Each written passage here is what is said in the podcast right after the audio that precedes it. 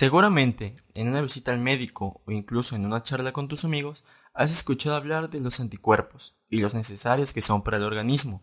Pero, ¿qué son los anticuerpos de los que tanto hablan?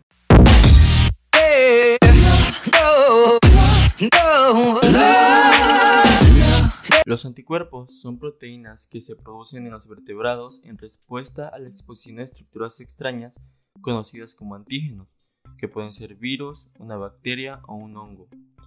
Los anticuerpos son increíblemente diversos y específicos en su capacidad para reconocer estructuras moleculares extrañas, y son los responsables de la inmunidad humoral contra todas las clases de microbios. Fueron descubiertos a fines del siglo XIX y principios del siglo XX, como moléculas séricas que proporcionaban protección contra la toxina diftérica, producida por la bacteria Conilobacterium diphtheriae. Y por esta razón, al principio se llamaba antitoxinas.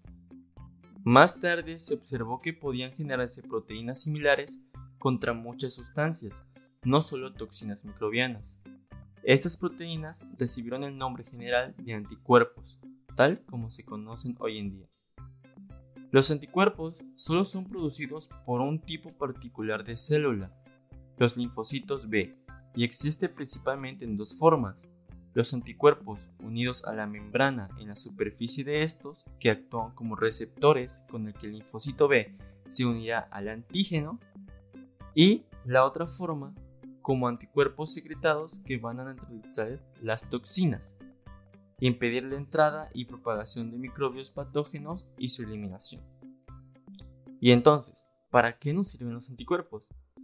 Bueno, entre las funciones que cumplen están la neutralización de microbios o productos microbianos tóxicos, la activación del sistema de complemento, que como su nombre lo dice, es un sistema que complementa y ayuda a la respuesta inmune del cuerpo. La opsonización de microorganismos, es decir, marcar a un microorganismo invasor para que así otras células de nuestro propio cuerpo puedan identificarlas y destruirlas.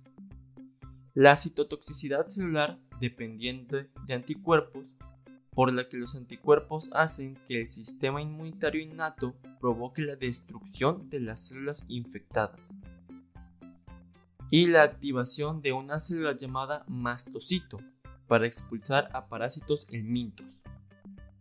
¿Cuántos anticuerpos es capaz de producir el cuerpo humano? Bueno, eh, un ser humano adulto sano de 70 kilogramos produce aproximadamente unos 2 a 3 gramos de anticuerpos al día. De estos, casi dos tercios son un anticuerpo llamado IgA, que producen los linfocitos B activados y las células plasmáticas, en las paredes de los aparatos digestivo y respiratorio y están presentes en las mucosas de estos. ¿Cómo es un anticuerpo?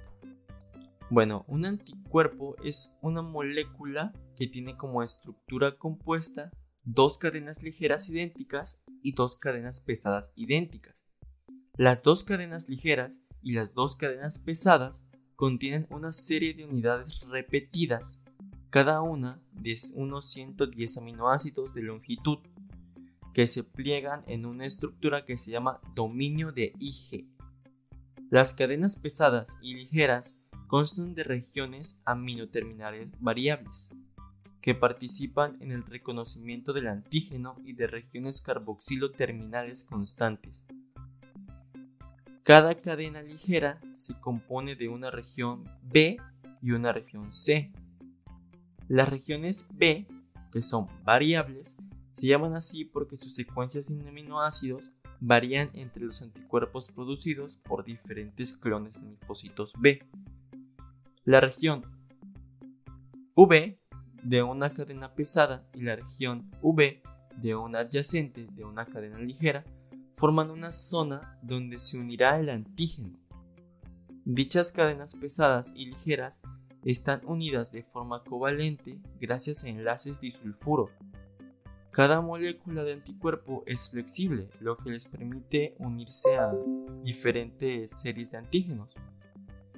Cada anticuerpo tiene al menos dos zonas de unión a antígeno, cada una formada por una pareja de dominio variable pesada y variable ligera.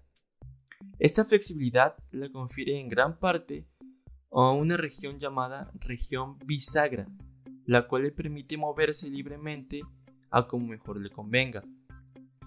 Si ésta se rompe, pasará a formar de una sola estructura a tres, las cuales dos fragmentos son idénticos y contienen la actividad de unión antígeno, los cuales se denominarán fragmentos FAP, que por su sigla en inglés significa fragmento de unión antígeno.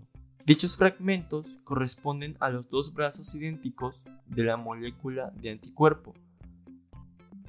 El otro fragmento no contiene actividad de unión antígenos, pero al inicio los científicos observaron que se cristaliza con facilidad y por tal razón se le nombró fragmento FC, que significa fragmento cristalizable.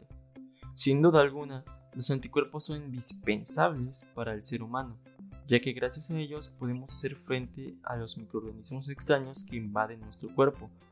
Son como policías que te defenderán a toda costa sin importar qué. Bueno, hasta aquí el video, dale like si te gustó, compártelo con algún amigo, suscríbete por favor. Hasta la próxima.